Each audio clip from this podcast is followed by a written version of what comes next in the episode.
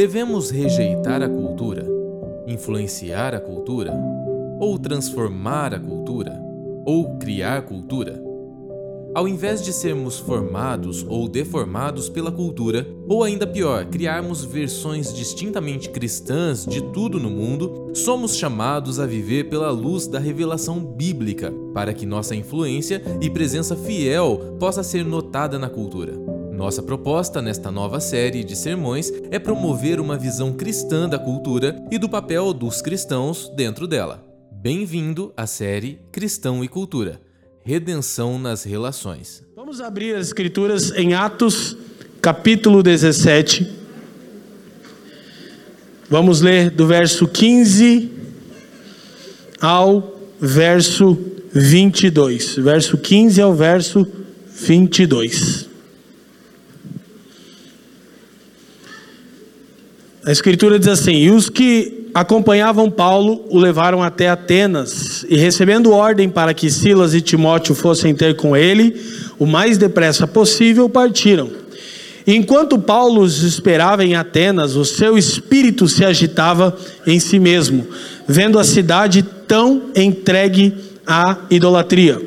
De sorte que disputava nas sinagogas com os judeus religiosos e todos os dias na praça com os que se apresentavam ah, 18. E alguns dos filósofos epicureus e estoicos contendiam com eles, e uns diziam: O que quer dizer este tagarela? E outros, parece que é pregador de deuses estranhos, porque eles anunciava Jesus e a ressurreição. E tomando-o, levaram ao Areópago, dizendo: Poderemos nós saber que nova doutrina é essa que falas? Pois coisas estranhas nos trazem aos ouvidos. Queremos, pois, saber o que vem a ser isto. Verso 21. Pois todos os atenienses estrangeiros residentes de nenhuma outra coisa se ocupavam, senão de ouvir ou falar alguma novidade. 22, nosso verso chave. Então, Paulo, levantando-se no meio do Areópago, disse: Senhores atenienses, em tudo vos vejo acentuadamente religiosos. Amém? Curva sua cabeça, Pai, te damos graças uma vez mais nessa manhã. Erguemos o nome de Jesus mais alto do que qualquer outro nome. Eu peço que cessem as distrações e inquietações da nossa alma e que o seu Espírito ilumine a sua palavra com sabedoria e revelação, a fim de que compreendamos a real esperança da nossa vocação e podemos, possamos tornar, tomar parte na sua missão que está sendo desenvolvida no mundo. Senhor, eu oro para que tudo aqui seja para a glória do seu nome, pelos interesses de Cristo e para o bem do mundo. E quem crê, diga amém. amém. Queridos, então, hoje a nossa tarefa é, está tematizada da seguinte maneira: ideologia, a religião secular. Vamos dizer juntos? Ideologia, a religião secular. Então, nós vamos tratar desse tema tão atual e tão urgente. Quantos consideram que esse tema é urgente? Digam sim. Então, antes disso, eu quero justificar a postura do presbitério local, porque por vezes nós trazemos assuntos, em especial para você que está iniciando sua jornada com a comunidade, está dando os primeiros passos aqui na família dos que creem que são assuntos não tão comuns no meio cristão, infelizmente. Algumas pessoas tendem a pensar que nós exageramos na, no aspecto talvez técnico, textual de alguns temas. Contudo, gente, o nosso empenho é para tornar temas complexos como esse acessíveis a todo cristão. Agora, nós precisamos entender algo. Infelizmente, nos tornamos muito superficiais, extremamente rasos na nossa compreensão do Evangelho. Então, qualquer coisa é difícil de falar com uma geração negligente. Amém? Então saibam que o presbitério, time de pastores dessa igreja, se empenha para comunicar um conteúdo complexo de maneira acessível. E o Evangelho tem algo a dizer sobre cada aspecto da realidade criada. Jesus disse que era Senhor sobre os céus e sobre a terra. Então ele reivindica senhorio sobre todos os aspectos da realidade criada. Não há nenhuma área da existência que o evangelho não tenha algo a dizer. Amém, irmãos? Então eu quero que você Tenha isso em mente. A grande parte das minhas reflexões, especialmente da área política, são extraídas dessa literatura Visões e Ilusões Políticas do Dr. David Coses, cientista político, teólogo e sociólogo. É, na minha opinião, o melhor material em português tratando desse tema de ideologias políticas. Nós não temos ele aqui, não estamos divulgando para ganhar dinheiro. Eu não ganho nada da vida nova, o que eu acho injusto, que eu vivo divulgando de graça, mas material bom a gente quer compartilhar, tá bom? Não, não me peça emprestado, porque eu não empresto livros. Glória a Deus. Segura para mim, por favor. Coisa mais indelicada que você pode fazer comigo é pedir um livro emprestado. Não faça isso nunca. Peça que eu te presentei com um livro. Tá bom? Pastor, me dá de presente o livro? Aí vou pensar no teu caso. É, tá. Então, gente, ah, na primeira mensagem dessa série de exposições cristãos e cultura, o pastor Fabiano Krenk expôs o texto de Atos 17. Não é meu intuito fazer de novo uma exposição do texto, que na mensagem do pastor Fabiano está intitulada Exegese Cultural. Eu quero, na verdade, extrair do texto, especialmente a sentença de Paulo no versículo 22, quando denuncia que os atenienses eram acentuadamente religiosos. Antes, eu quero observar duas coisas importantes é, no versículo 16 e 18. No versículo 16, a Escritura diz que quanto Paulo esperava em Atenas, o seu espírito se agitava em si mesmo ao ver a cidade tão entregue à idolatria.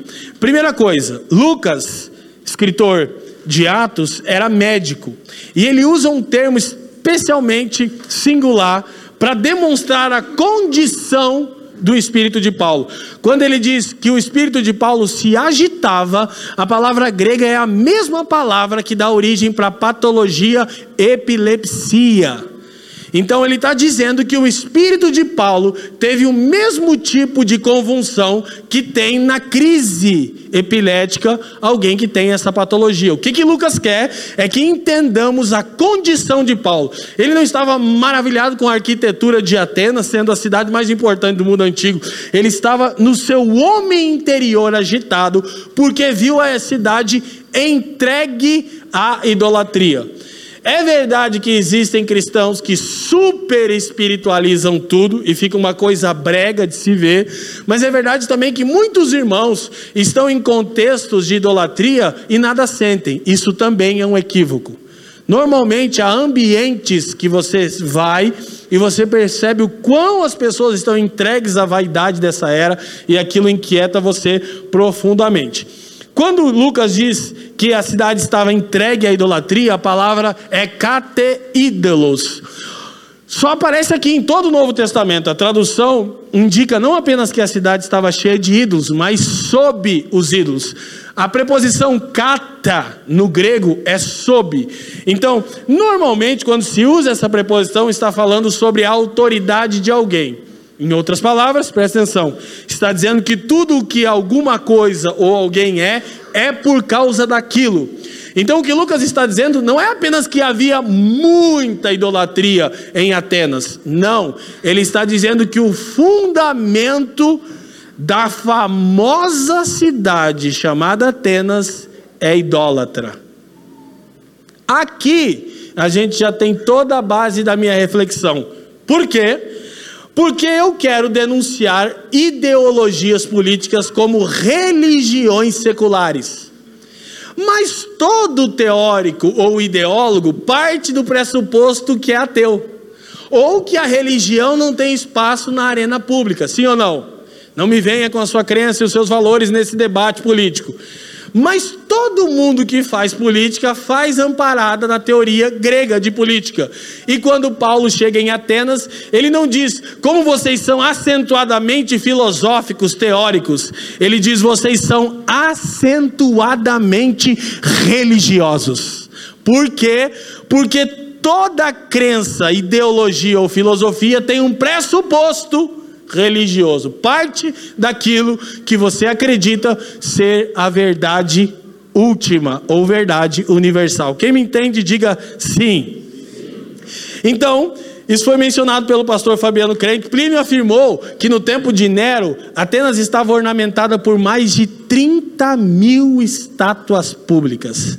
Você tem noção do que era aquela cidade? Não sei se alguém aqui já esteve na Grécia, eu ainda não tive esse prazer, é, mas era um quadro extremamente complexo. E Petrônio, um outro escritor da época, disse que era mais fácil encontrar um deus em Atenas do que um homem. Agora eu quero que você fique na sua mente sempre. Essa é a cidade que deu origem às filosofias e ideologias atuais que se diz ateu. Um historiador disse era mais fácil esbarrar com Deus na esquina do que com o homem. Conta-se também que um outro é, escritor, Diógenes, um dia saiu com uma lamparina na cidade, à luz do dia, e as pessoas diziam: O que você está fazendo, Diógenes? Ele dizia: Eu estou procurando um homem.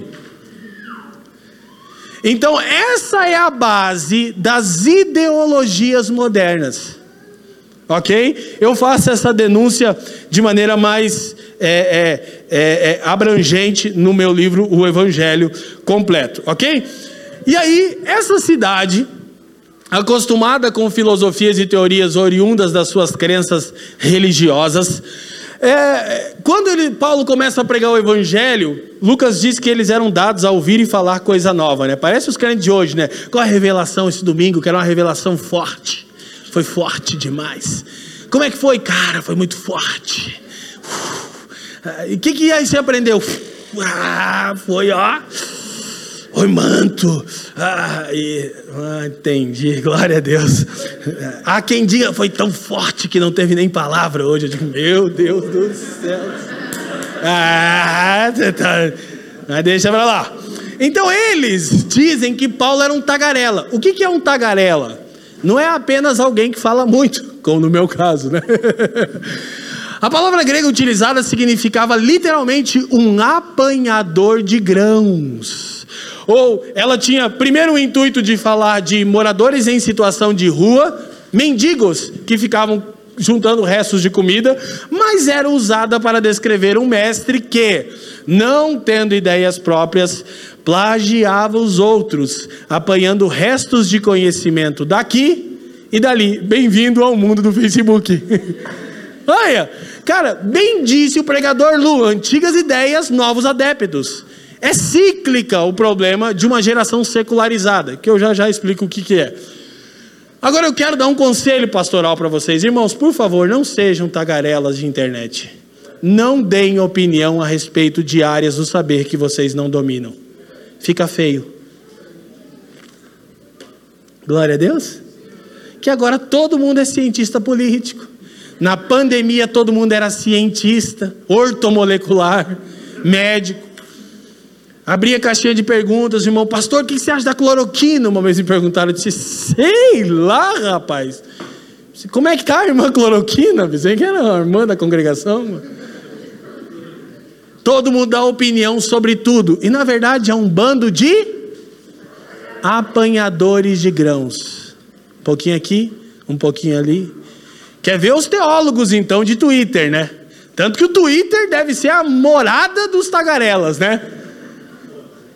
O que que viraliza hoje, gente, nas mídias sociais? O?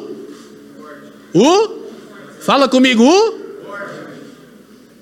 Ninguém quer pensar na ideologia, quer pegar uma mensagem como essa e fazer um corte, viraliza, arrasta para cima, né? Não tem, não está sendo oferecido para você um conhecimento, está sendo oferecido para você um grão. E aí muitos vão dizer: não, mas isso é só uma isca para atrair. É, daí quando você vai lá não tem conhecimento também. Por isso que se vendem muitos é, tipos de conhecimento fragmentado. Então, eles acusaram Paulo de ser um tagarela porque não entendiam o que Paulo estava dizendo. Historiadores dizem que achavam que eles achavam que Jesus era um homem e ressurreição era mulher. Então os caras falam: como é que é? um Deus que casou com a ressurreição, chamaram Paulo lá para o Areópago e ele pregou o evangelho para eles. Ok? Agora, algo especialmente importante: base. A sabedoria do mundo é resultante da rejeição do conhecimento de Deus. Preste atenção. Gente, a sabedoria do mundo enquanto aion, enquanto era perversa. Não que toda a sabedoria que há no mundo, ok? A sabedoria oriunda do aion, desta era, ela é resultante da rejeição do conhecimento de Deus. A origem é quando Deus oferece a árvore da vida e a árvore do conhecimento. O homem escolhe a árvore do conhecimento, ou seja, é um conhecimento não desenvolvido por intermédio da vida com Deus. Entende? E aí, toda a filosofia antiga grega que vai normatizar o mundo ocidental, ela parte do pressuposto secularista, ou seja, não há um Deus, não há eternidade, há um aqui e agora. Então, nós não desprezamos toda a sabedoria grega, porque sabemos que há traços da graça comum, amém? Mas a base desses raciocínios são secularistas. Então, a sabedoria do mundo era é resultante da rejeição do conhecimento de Deus. O homem quis pegar um atalho, o atalho do conhecimento, sem que esse conhecimento viesse por intermédio da vida com Deus. Portanto, nesse aspecto, todo saber que se origina dessa premissa constitui-se em altivez e, por sua vez, redunda, redunda em obscuridade e morte. Nas palavras de João, o mundo jaz no maligno. O que, que João quer dizer? Não é o mundo enquanto ordem criada, é o mundo enquanto era presente. João não diz que uma parte dele jaz no maligno. Ele diz que toda era presente jaz no maligno. Então, é interessante nós eu vou tentar conectando isso, mas para que eu não perca essa verdade, é interessante nós termos em mente que as ideologias políticas, elas são reciclagem de material de antigas teorias. A gente vai ver isso. Contudo, elas florescem na Renascença. Aí a Reforma Protestante ajuda isso a acontecer, depois Iluminismo e Revolução Francesa. Olha para mim, quarta série, quinta série, nada complexo. Não me venha dizer que isso é difícil. A renascença é um movimento que os teóricos voltam para procurar as respostas para a realidade última nos filósofos gregos. E os filósofos gregos têm um pressuposto secularista: não há um Deus transcendente, não há eternidade. O mundo é um eterno aqui e agora. Por isso que a filosofia do nosso tempo é, cara, viva a qualquer custo a experiência, porque é tudo que você tem. Isso é existencialismo é só uma roupagem nova de uma mentalidade antiga. Então, na, a, ali na Renascença, Reforma Protestante, Revolução Francesa, nascem as ideologias políticas. Elas já nascem com pressuposto secularizado. Ok? Que o universo é fechado. Então, elas têm sempre essa postura altiva. Agora, o que são ideologias? Ou palavra que a gente escuta até não querer mais, né, irmãos? Glória a Deus. Vou dizer de novo: é função dos pastores ensinar a igreja sobre o Evangelho. E o Evangelho tem algo a dizer sobre cada aspecto da realidade. Então, falar sobre ideologia é tarefa da igreja, sim, à luz da revelação de Deus na Sua palavra. Amém? Amém? Fala amém para mim tomar água. Então, lembre-se Paulo está denunciando os atenienses como acentuadamente religiosos. Primeira coisa importante: um erro comum a toda ideologia política é o ponto de partida secularista e o desprezo à realidade do pecado original. Então, toda ideologia política nasce como reciclagens de antigas teorias e filosofias dos pais gregos, são secularistas, tanto que é, mas é curioso, porque é a reforma protestante que ajuda isso a acontecer, a secularização. Só que a reforma protestante só queria romper com a amálgama igreja-estado. Mas aí isso faz com que os iluministas ganhem muito terreno e eles vão cada vez mais fazendo isso aqui com a fé. Ó. A sua fé é para o seu ambiente privado. E aí agora nem no seu ambiente privado você pode exercer fé segundo os seus valores, que se você der uma palmadinha no seu filho é crime. É? Eu vi, a, ó, descobri Band News, né? Momento cultural. ah, um estado, acho que é Minnesota, mas tem mais 19, eu não sabia, nos Estados Unidos, aprovou uma lei, a pedido dos pais, que os professores repreendam os filhos com até três palmadas com a palmatória de novo. Meu Deus, as feministas, os caras estão malucos nos Estados Unidos. Mas foi um movimento dos pais, que não suportavam mais os filhos. Pode pegar o meu filho e ó, pá! Até três, depende da desobediência. Aí descobri que 19 estados nos Estados Unidos têm essa lei. Vigente, olha coisa boa. Aleluia. Mas Deus me livre, né? Agora, se alguém aqui entende um pouco de filosofia política, eu não vou entrar tão fundo no tema, porque não é a proposta, a proposta é denunciar à luz do evangelho as ideologias. Os conservadores vão dizer que reconhecem o pecado original. Ok? Se você ler um conservador nato, ele vai dizer que reconhece. Ele não reconhece o pecado original, Cami. Ele reconhece a incapacidade do homem de salvar a si mesmo. Porque se você reconhece o pecado original, você reconhece a criação. E se reconhece a queda, reconhece a redenção. E esse não é o caso dos conservadores. Eles só admitem, os conservadores são mais empíricos, já vou explicar isso. Eles só admitem que olhando para o homem não adianta esperar grande coisa dele. Ok? Então, mesmo a filosofia conservadora, ela é secularizada e despreza a doutrina bíblica do pecado original. Quem está me entendendo, diga assim. Então, o que são as ideologias? Gente, como a própria política, a reflexão ah, sobre política é coisa antiga, remontando pelo menos à época de Platão e Aristóteles. Essa reflexão várias vezes se configura como uma descrição empírica de um arranjo concreto de instituições políticas ou das atividades dos governantes e governados. Presta atenção, essa é a parte que começa a ficar muito chata. Eu acho que já estava chato desde o começo, mas agora começa a piorar. Presta atenção, que eu vou explicar conceitos complexos, bem facinho, para você parar de ser massificado.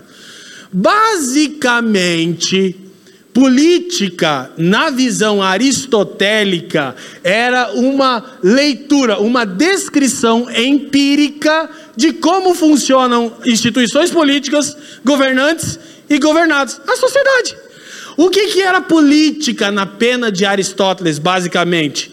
Política é uma ação conjunta que visa o bem comum a partir de um fato concreto da sociedade. A gente olha para a sociedade, vê um problema, reúne e pensa como solucionar. Essa é a parte boa da política.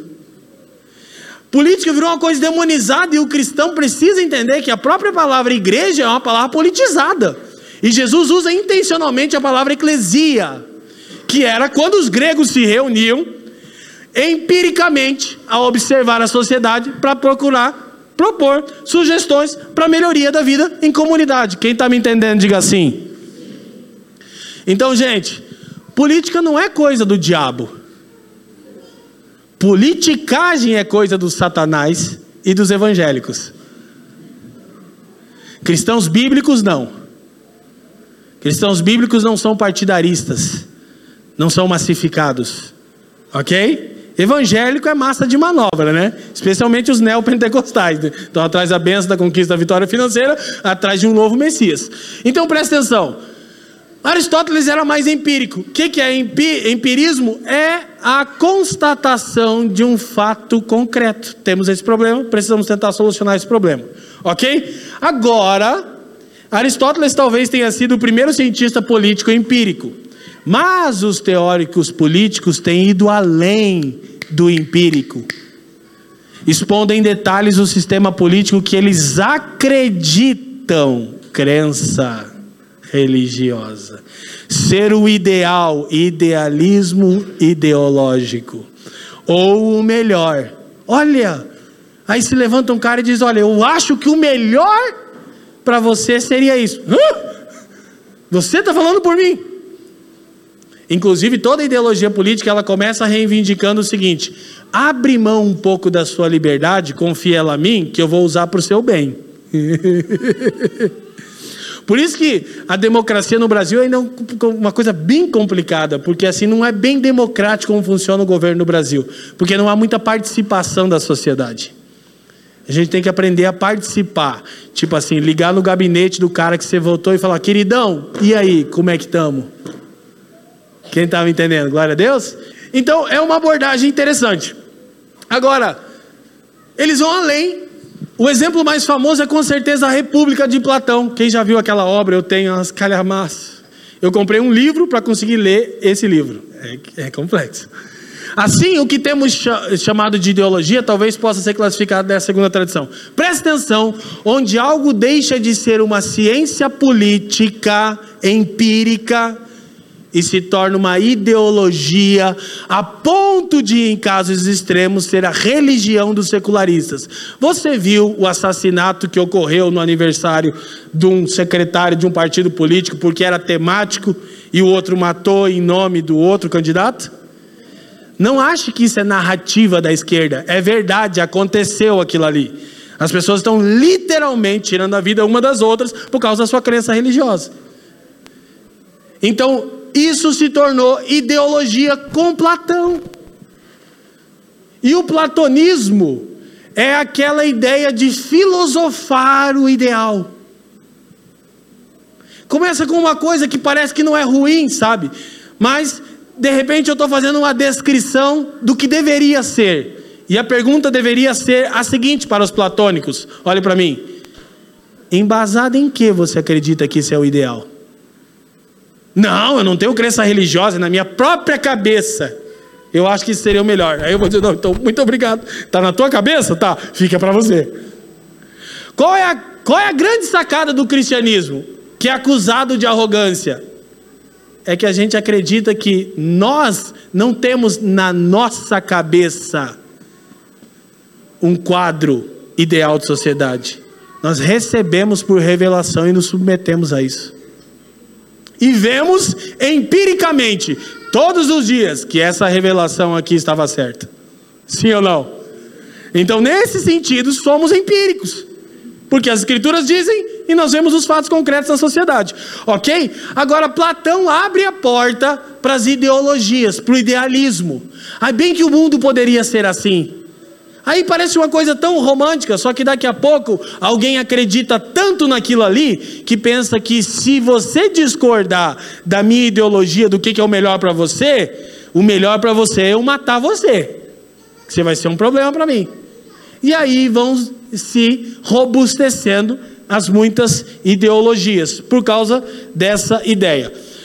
Então há uma ligação entre as ideologias e a heresia gnóstica da antiguidade, a qual alega que a fonte do mal não está em nossa rebelião contra Deus e Sua palavra, e sim num problema estrutural da criação. O que, que o gnosticismo platônico diz? O mundo está quebrado e o problema do mundo está no mundo, é secularizada. Não crê que há algo eterno, não crê que há um ser criador, transcendente, interventor, redentor. Crê que o mundo, eh, eh, o mundo se autocriou. Lembra a explosão? Ele se autocriou. E eu nem vou. Há cristãos evolucionistas, eu não vou entrar nesse problema. Isso não é negação bíblica. Há cristãos evolucionistas que acreditam que Deus criou todas as coisas por meio da evolução. Não tenho problema com isso. Não diga que besteira, que você nem leu nada sobre isso, que é quietinho, não seja tagarela, vai passar vergonha. Eu não estou nesse campo aqui. Como Deus criou o que criou, tá ok? Eu só estou dizendo que eles acreditam que é autoexistente. Não tem um Criador soberano, redentor, ok? Ah, então, é, essa ligação com o gnosticismo, com o platonismo, leva a crer que o problema do mundo está no mundo. E se o mundo é um universo fechado, então a solução também está aqui.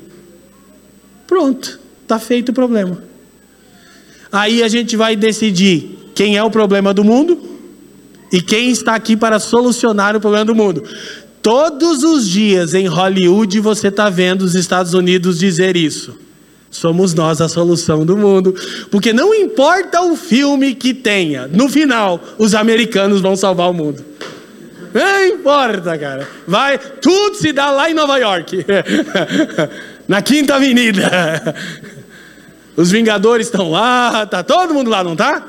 Então, essa é a altivez dos americanos. Ok? A altivez herdada, fruto do iluminismo, Revolução Americana, é papo que eu não vou entrar agora. Agora presta atenção. Aí a gente começa a identificar o que é o problema no mundo. biblicamente, qual é o problema do mundo? O? Não são os esquerdistas? Os comunistas, devem ser eles. Eu já estou aqui agora, domingo após domingo, falando que eu estou assistindo Stranger Things, né? Que eu falei com o Ben e fica mais chato a cada episódio. Fica a dica, a Rebeca discorda. Mas o que fica mais claro a cada episódio é que tem um ET lá de Varginha, que eu não vou contar, tá? não vou dar spoiler, atuando. Mas o mais legal é que é sempre os russos por trás daquilo. É um satanás lá no mundo paralelo, mas é os russos. Entendeu? E aquilo que está contando aqui na década de 70, 80 nos Estados Unidos era exatamente assim por causa da Guerra Fria. Quem é o mal? Os russos, os comunistas. E nós precisamos nos armar. Vai, dá o seu dinheiro, trabalha, a indústria bélica vai crescer. Para quê? Porque os russos. Aí a gente ri. E hoje o que está sendo feito com a igreja evangélica? É os esquerdistas. Junta todo mundo comigo aqui. Vota em mim, que eu vou pegar os caras que são do mal, hein? Mas só me dá autoridade, diz que vocês estão comigo. Até Deus está comigo. É. Se Deus está comigo, quem é você para não estar tá comigo, né?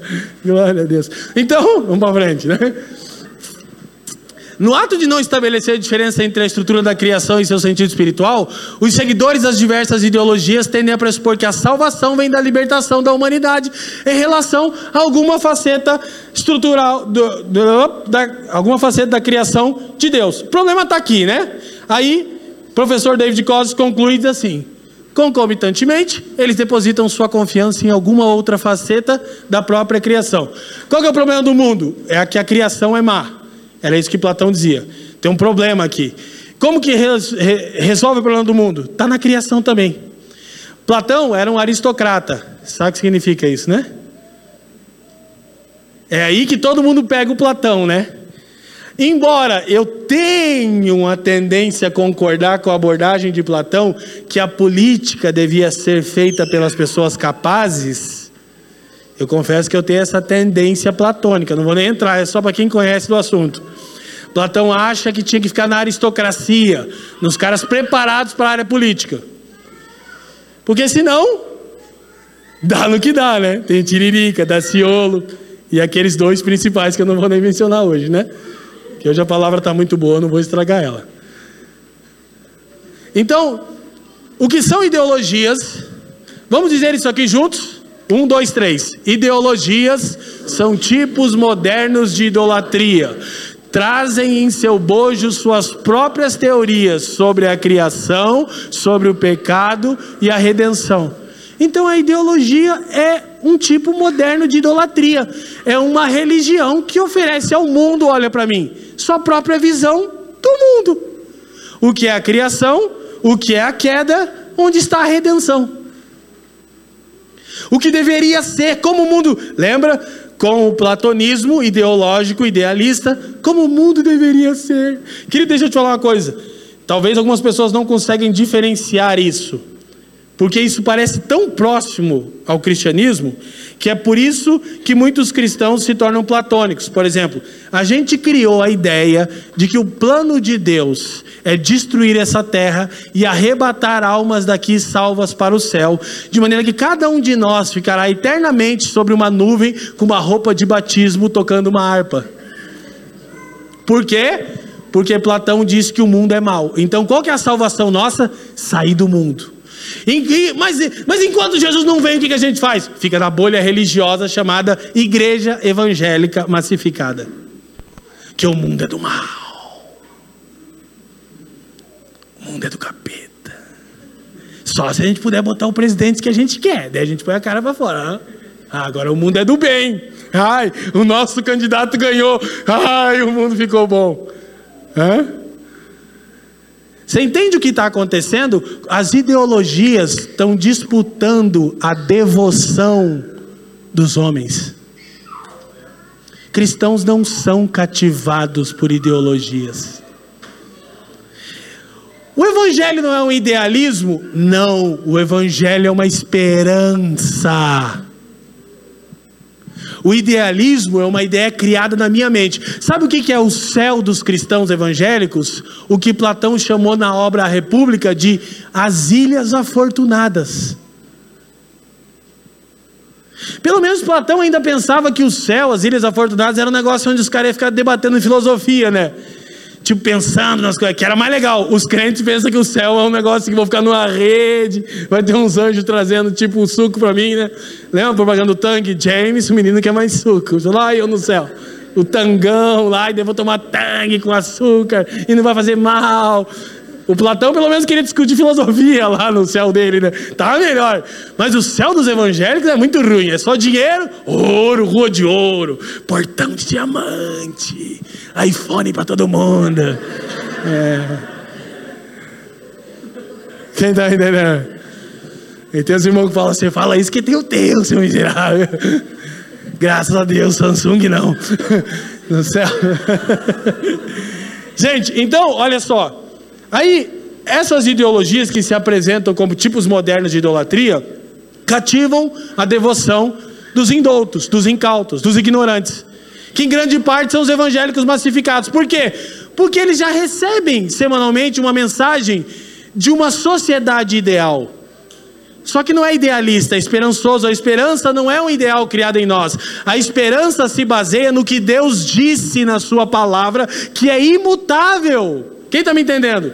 Essa é a diferença. Então, preste atenção. A, as ideologias modernas são essencialmente materialistas e assim produzem uma única visão de mundo. O, o materialismo. Olha para mim, presta atenção. Materialismo não é essencialmente consumismo ele desencadeia o consumismo. Por quê?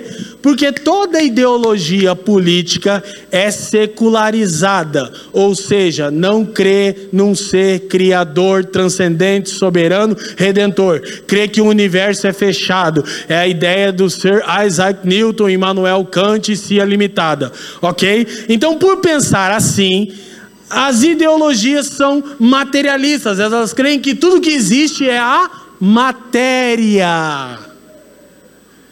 O secularismo é a filosofia do aqui e agora. Então, porque tudo, tudo que existe é a matéria, isso produz um estilo de vida materialista, consumista. Mas diferente disso, o Evangelho diz que há uma eternidade por vir. Agora, a maioria de nós, ou ninguém de nós aqui, diria assim: é, eu sou um materialista. Mas a pergunta é: se nós cremos que o materialismo é uma idolatria falaciosa, por que, que a gente vive de forma materialista? Por que, que a gente vive. Até os hippies são mais crentes que a gente nesse sentido. É, verdade. É por uma ideologia equivocada. Mas é um desprendimento. Um monte de gente fala, ah, eu não sou isso, eu não sou aquilo, eu não sou aquele outro. Cara, você vive por uma casa, por um carro, por um iPhone. Ah, eu quero estudar essa área e se formar. Para quê? Porque paga bem. O que, que você é? Você é um cristão secularizado. Jura que está seguindo a Cristo? Não. Você está seguindo Karl Marx, Adam Smith, porque o que, que Adam Smith e Karl Marx têm igual? São materialistas. Não tem ninguém aí fora, irmão. E aí o Nietzsche né, estabelece a filosofia do desespero. Então, olha só. Para Karl Marx, as ideologias são tipos de falsa consciência usadas para justificar uma ordem social existente. Presta atenção bem rapidinho, presta atenção. Olha só. As palavras vão mudando de sentido e isso é muito difícil de explicar. Então, ideologia era uma coisa, agora é outra coisa. Eu estou falando da coisa que ideologia é agora, mas vou abrir um parênteses para dizer o que, que era essencialmente. Ideologia, primeira, basicamente, ideologia é a ciência das ideias. Era só um estudo de como uma ideia é formada, só isso. Só que Karl Marx diz que as ideologias existiam como uma falsa consciência usada para justificar a ordem social existente. É a Matrix. Quem lembra do Matrix? Então existe uma falsa consciência para que você fique apático. Agora, aí Marx disse que a religião é o ópio, é o ópio do povo. Digam comigo, a religião é o ópio do povo. Diferente do que a maioria pensa, Marx não disse que foram os burocratas capitalistas que criaram a religião para criar uma falsa consciência de ordem social. Não, o que Marx dizia é o seguinte: os burocratas criam uma ideologia capitalista onde exploram os trabalhadores e dizem, ó, tudo bem, isso é assim mesmo que funciona, essa é a vontade de Deus. Nesse cativeiro de opressão, o que resta aos oprimidos é ter uma esperança religiosa. Então a religião para Marx, ela nasce da miséria do cara oprimido, para ele suportar a opressão. Então ele era contra a ideologia dos burocratas e era contra a religião que os próprios trabalhadores criavam. Então, subproduto de uma massa oprimida. A religião servia para é, amortecer o povo, a religião é o ópio do povo. Então, Marx dizia que a religião impedia que os proletariados promovessem a revolução. Então, Marx não era um ideólogo, ele era um utópico. É diferente. Olha, presta bastante atenção nisso. Então, Agora, a ideologia tomou hoje a mesma conotação de utopia. Acaba aqui dando a mesma. Então, presta atenção. Aí, o Marx leu a sociedade dessa seguinte maneira, ok? Então, você tem tudo o que acontece lá, União Soviética, Guerra Fria, blá, blá, blá. Depois disso, por isso que você sabia que para um esquerdista o socialismo não é um fim em si mesmo. O socialismo é o primeiro passo para quê? Para a utopia comunista. A sociedade ideal de Marx. Qual que é a sociedade ideal?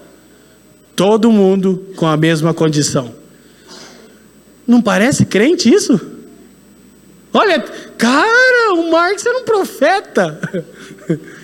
Sem dúvida. De qual natureza é que fica a questão, né? Então, gente, a utopia, em contraposição, o que eram as ideologias, descreve uma disposição mental que transcende o mundo real e estimula um comportamento que tende a quebrar as cadeias da ordem vigente. Agora, sabe qual é o problema da utopia? É que ela se assemelha muito com o evangelho. Por que, que muitos cristãos são arrebatados pelo marxismo? Por causa da utopia. Então, para Marx, a ideologia é uma falsa consciência que torna o povo passivo. Quem está me entendendo, diga sim. E o que nós precisamos é de uma utopia, de um idealismo de mundo que promova a revolução. Onde que a utopia se aproxima do evangelho? Porque é uma disposição mental que transcende o mundo real. E te propõe algo a mais só que você não percebe que é utópico e não esperançoso que está sendo proposto.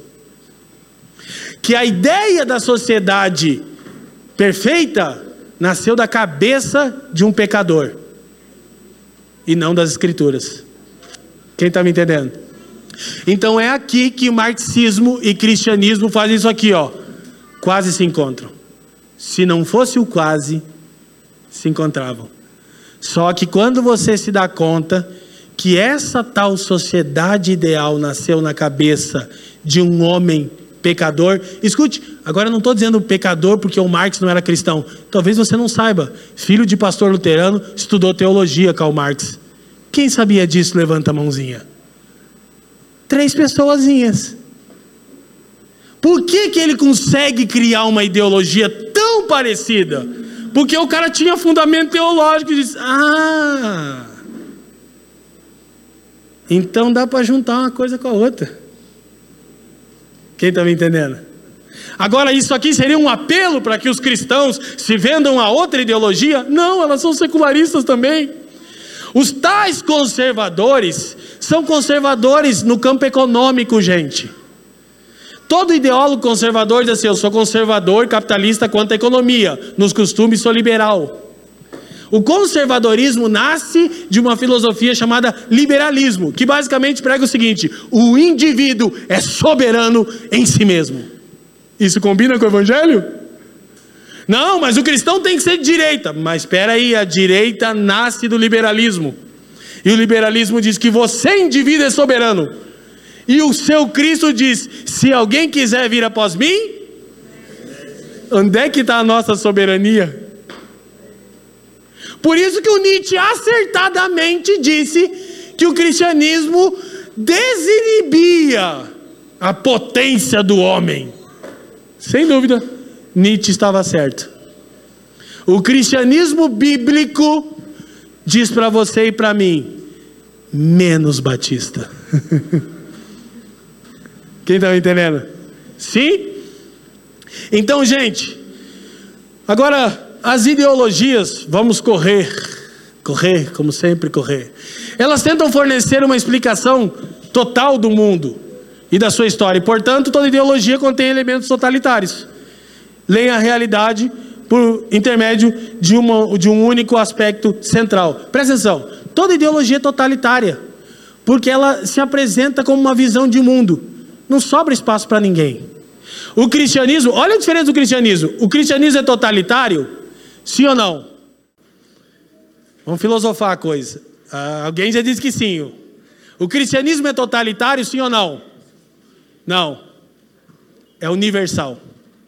É diferente. Totalitarismo pressupõe imposição da minha visão. Universalidade fala da característica abrangente do Evangelho. O cristianismo não é totalitário, mas é universalista. Difícil, né? É, tem que pôr a cabeça para pensar e parar de passar reels, reels, reels, reels. É.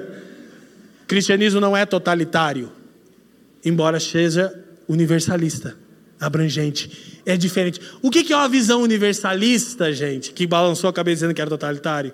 É a crença de que a descrição que o cristianismo faz da realidade é a verdade. Contudo, eu não sou impelido a impor a ninguém. Isso é totalitarismo. Mas os cristãos não têm uma verdade universal? Sim. Então são totalitaristas? Não, não queremos impor essa verdade universal a ninguém. A verdade não é algo que nós temos para impor sobre os outros. A verdade é uma pessoa que nos tem por completo. Amém? Eu sou o caminho, Glória a Deus. Olha que coisa boa, né? Legal ver o Evangelho respondendo às incoerências. Então, como surgem as ideologias? Como é a pergunta que não quer calar? Gente, lá. Primeiro, as ideologias são meramente reciclagens de antigas teorias. As visões políticas nascem na Renascença. A Renascença é um tempo histórico onde os filósofos e teóricos voltaram para os pais gregos em busca da resposta da realidade última. Então, o que, são as ideologias políticas? É só uma roupagem nova de ideias antigas. E essas ideias antigas de Atenas são idólatras. Senhores atenienses, em tudo vos vejo acentuadamente religiosos. O que, que Paulo queria dizer? idólatras. Mas ele elogiou para ganhar o público dele. Amém? Então, segundo, o Evangelho de Cristo. Ué, como é que o Evangelho faz surgir ideologia? O Evangelho prega a redenção em um Messias. Ele, inevitavelmente, abre terreno para falsos Messias. Quem está me entendendo? Acontece, não é um fato? O missiologista Leslie Newbegin ficou 30 anos na Índia, um inglês. Ele percebeu uma coisa: que o marxismo utópico, que tenta se aproximar do cristianismo idealista, não esperançoso, ele só ganhou terreno em um lugar na Índia. Sabe onde? Onde a Índia era mais evangelizada. Sabe por quê? Porque a maior parte da Índia é hindu. E o hinduísmo é uma religião estática. É a religião da Gabriela. Lembra, Gabriela? Eu nasci assim, eu sou assim, e eu vou morrer assim. Então, quando o marxismo chega na Índia, ninguém não está nem aí. Porque por causa das ideologias e das castas na Índia, cada um está onde tinha que estar tá, e é isso. Agora, onde a Índia é evangelizada e ouve-se a mensagem de uma sociedade não idealista, mas a esperança de uma sociedade justa, o marxismo acha uma porta aberta. Quem entendeu? Sinistro, né? Terceiro, a secularização da fé cristã. Quanto mais a gente diz que política não é coisa de crente, mais o mundo se torna ideológico. Política enquanto a, a abordagem empírica da sociedade. Lembram disso? Quarto, a possibilidade de movimentos políticos de massa. Você consegue mobilizar uma galera. Você já se deu conta, de verdade, fazer uma pergunta real. Você consegue responder para você por que um soldado russo obedece o comando de Vladimir Putin e vai para a guerra? O que, que passa na cabeça de um jovem? O que, que ele precisa acreditar para fazer isso? O que, que os Estados Unidos põe na cabeça de todo menino desde cedo? Nosso país existe porque Deus nos levantou. E Deus nos levantou para manter a paz no mundo. Eu não li isso em Bíblia nenhuma. Na minha Bíblia não tem dizer. O eu a é que vai manter a paz. Eu não vi em lugar nenhum. Mas é, eles põem isso na cabeça. Aí o que, que faz? O princípio do gotejamento. Ó. Aí quando cresce, agora já nem tanto por causa da pós-modernidade, já bagunçou tudo isso. Mas há quatro, cinco décadas atrás, todo jovem queria ser militar. Aquela parada do fuzileiro. Aí não tem os filmes do cara que tem os fuzileiros, o sniper. Ideologia. Você tem que ter uma ideologia, senão a galera não vai te obedecer. E quinto, o aperfeiçoamento drástico das tecnologias. Ficou mais fácil agora com a internet. O que já era ruim, ficou ainda pior. Charles Taylor sociólogo e teólogo, diz: um dos efeitos dessa popularização é que, ao passo que as teorias políticas clássicas eram geralmente elaboradas de modo cuidadoso e sistemático, as ideologias modernas têm uma roupagem mais eclética, pronta para o consumo em massa. Não é por acaso que tais ideologias são permeadas de incoerências. Olha só, Antes, isso aqui, eu, os caras que dizem que são discípulos do Aristóteles, do Platão, os caras devem se revirar no túmulo. Que antigamente uma teoria política. Cara, a República de Platão tem quase 800 páginas de idealismo político. É um problema, eu estou dizendo, porque cria essa perspectiva agnóstica de mundo? É. Mas, mano, agora hoje não. Hoje é jargão. É a geração do pega uma parada, ninguém, meu Deus do céu, eu estou terminando a mensagem já, mas tem uns irmãos aqui que eu acho que vão ter um, um infarto. Porque assim, cara, minha cabeça já está doendo. Claro, você passa a semana inteira vendo besteira no TikTok. Aí quando so, so, você, alguém te lembra, ei, seu cérebro existe para pensar assim, ai que canseira. Porque o que que bomba? O que que bomba hoje? São as igrejas existencialistas, que elas supervalorizam o quê? A emoção. Que, que bomba? Uh! Uh! É o que, que bomba. A gente já falou para vocês que os irmãos que a gente perdeu o fogo agora. E a gente realmente foi amadurecendo e sendo santificado teologicamente, a ponto de se convencer que é a exposição das Escrituras que transforma as pessoas e não o quanto a gente aumenta o volume da música. E olha que a gente já tentou, né? Glória a Deus, irmão. Aleluia. Então dê graças a Deus por ser instigado a pensar à luz das Escrituras. Que cada vez que a gente posta uma mensagem dessa, irmãos do país todo nos dizem assim: como eu queria morar em Curitiba. Eu não suporto mais ouvir baboseira. Isso, uau, hoje foi muito forte. É, é a ideologia do Bob Marley na igreja. Então, uma coisa interessante era que antigamente tinha essa, essa, esse, esse, esse trabalho para formar. Hoje as coisas são, são feitas para consumo em massa. Tem que lacrar. Tem aquela parada do YouTube que é o jeito cristão de mentir, o clickbait.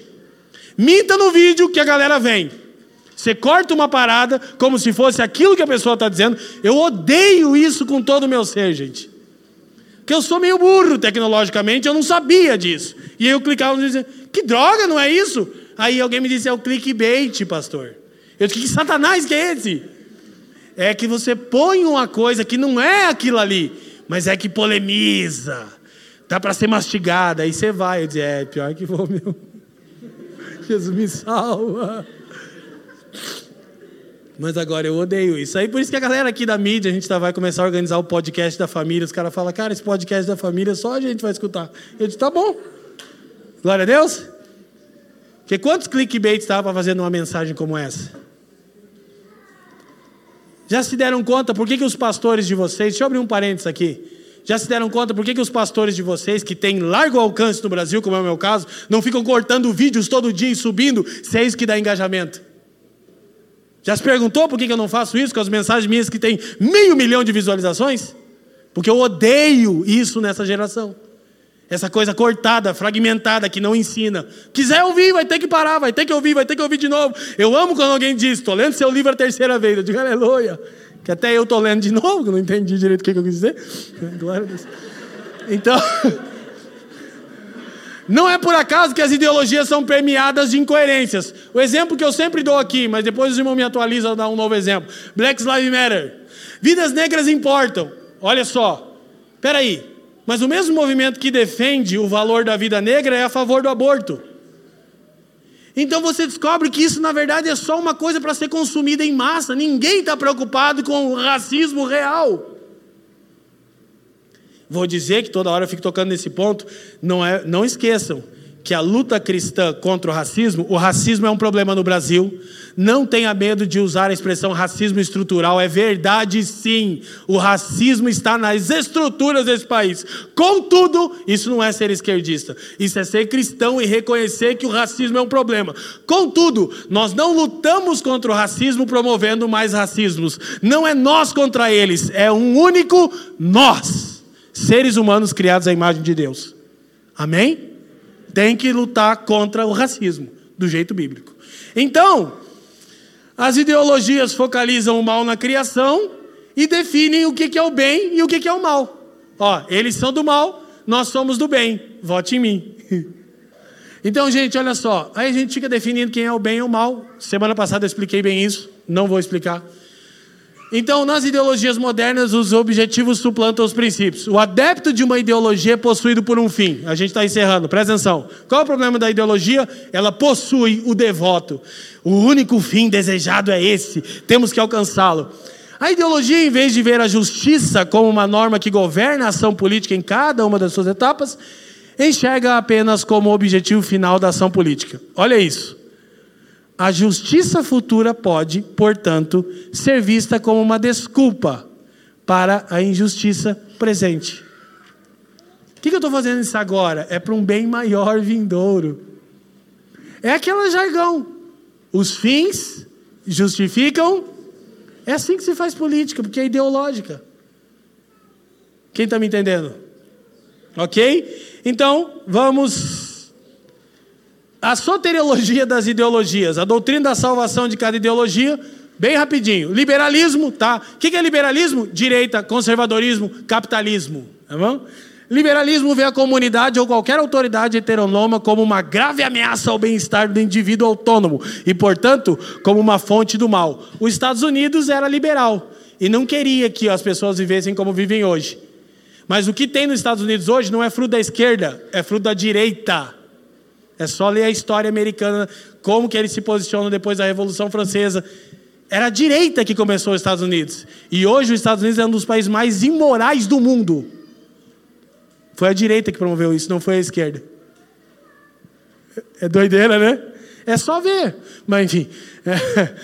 Os libertários identificam o governo como essa fonte do mal. Então, o governo é do capeta, anarquia, vamos derrubar tudo e tal. Tem os Che Guevara da parada, né? Os Che Guevara. Os conservadores tendem a ver o caráter dinâmico da criação, suas mudanças e desenvolvimentos como fonte do mal. Tinha que ficar tudo do mesmo jeito, né? As ideologias coletivistas, como por exemplo o socialismo e o nacionalismo, tendem a desconfiar da liberdade individual e das comunidades externas, identificando sua existência com o mal. Cada ideologia propõe sua soteriologia, sua doutrina de salvação. O que, que tem que resolver? Tem que resolver isso aqui, ok? São tudo farinha do mesmo saco. Amém? Olha isso aqui. Para concluir, A maior parte das ideologias se fundamenta numa única religião antropocêntrica, chamada humanismo, ou mais comumente secularismo. Assim, apesar da inimizade professa entre as diversas ideologias como o socialismo, o progressismo, esquerda, e o liberalismo, conservadorismo, capitalismo, direita, essa animosidade pode ser interpretada como uma espécie de rivalidade entre irmãos que brigam debaixo do mesmo teto. É por isso que cristão não toma parte. Porque elas são frutos de uma premissa ateniense secularizada. Cada tópico a gente aborda com uma visão cristã. O Evangelho tem algo a dizer? Quem está me entendendo, amém? Olha a aula de política de graça. O que fazer? Amém? Vamos acabar? À luz do Evangelho. Essa é a aula política de verdade, né? O que fazer então, né? Porque o irmão falou, falou, falou. Duas coisinhas, como semana passada, básicas. Wayne Gruden diz que os cristãos devem procurar influenciar o governo civil conforme os padrões morais de Deus e conforme os propósitos de Deus para o governo revelado na Bíblia. Ele fala de influência. É... Fugiu o termo, já está na outra ali. Enquanto os cristãos exercem essa influência, porém, devem continuar a proteger a liberdade religiosa de todos os cidadãos. Olha para mim de novo, bem devagarzinho. O cristianismo é universal, mas não é totalitário. Amém. Aí Gruden encerra e diz: além disso, essa influência expressiva não é sinônimo de influência irada, beligerante, intolerante, julgadora, desatinada, cheia de ódio, esquerdopata, do inferno, que tem que morrer, mas sim cativante, gentil, solícita, amável, persuasiva, própria para cada circunstância e que sempre protege o direito do outro discordar. Isso é democracia. Embora a democracia não é a visão de Deus também, fica para um outro dia. Mas um Estado democrático é o menos pior, como disse o Churchill. Tá bom? Deus também não é um democrata. Aleluia. Ao mesmo tempo, é firme no que se refere à veracidade e à excelência moral nos ensinamentos da palavra de Deus. Então, o que está dizendo, Leandro? Eu estou dizendo que a gente vai ser perseguido e vai ter tensão, sim, mas que seja pela coisa certa e não por um viés político. Deu para entender? Sim ou não? Agora, para a gente encerrar, perguntas. Olha, para identificar pontos positivos e negativos em uma ideologia. Olha só, a ideologia é fruto de alguma verdade que é exacerbada, que é levado como se fosse a única verdade. Então não é tudo numa ideologia que não presta, não é isso que eu estou dizendo. Só que tem que ler toda ideologia à luz do Evangelho. Então, primeira pergunta: qual é a base dessa ideologia na criação de Deus? O que está correto que essa ideologia lê adequadamente na criação de Deus? Tipo assim, o que está errado e que originalmente foi criado para ser outra coisa? Segundo, quais facetas da criação de Deus destacam? Embora normalmente deificam isso, fazem disso um Deus. Mas o que está destacando da criação? A justiça? A igualdade. Isso é bíblico. Terceiro, quais incoerências produzem? Vidas negras importam no ventre também, entendeu? Que as ideologias são incoerentes. Quarto, o que vem como a fonte do mal? Quem é o mal? Os comunistas, os russos, os direitistas, os americanos, os batistas. Cinco, onde localizam a fonte dessa salvação. Tira a fotinha, tira a fotinha. Faz as cinco perguntinhas para toda a ideologia, à luz do Evangelho. E não me pergunta como que responde isso, que eu taco a minha Bíblia na sua cabeça, porque a gente está todo domingo ensinando criação, queda, redenção, consumação. Socorro. Tem séries e mais séries no canal, não faz isso comigo, tá bom? E aí a gente vai poder, olha para mim, atuar politicamente, presta atenção, ser uma bênção na sociedade, sem ser uma piada.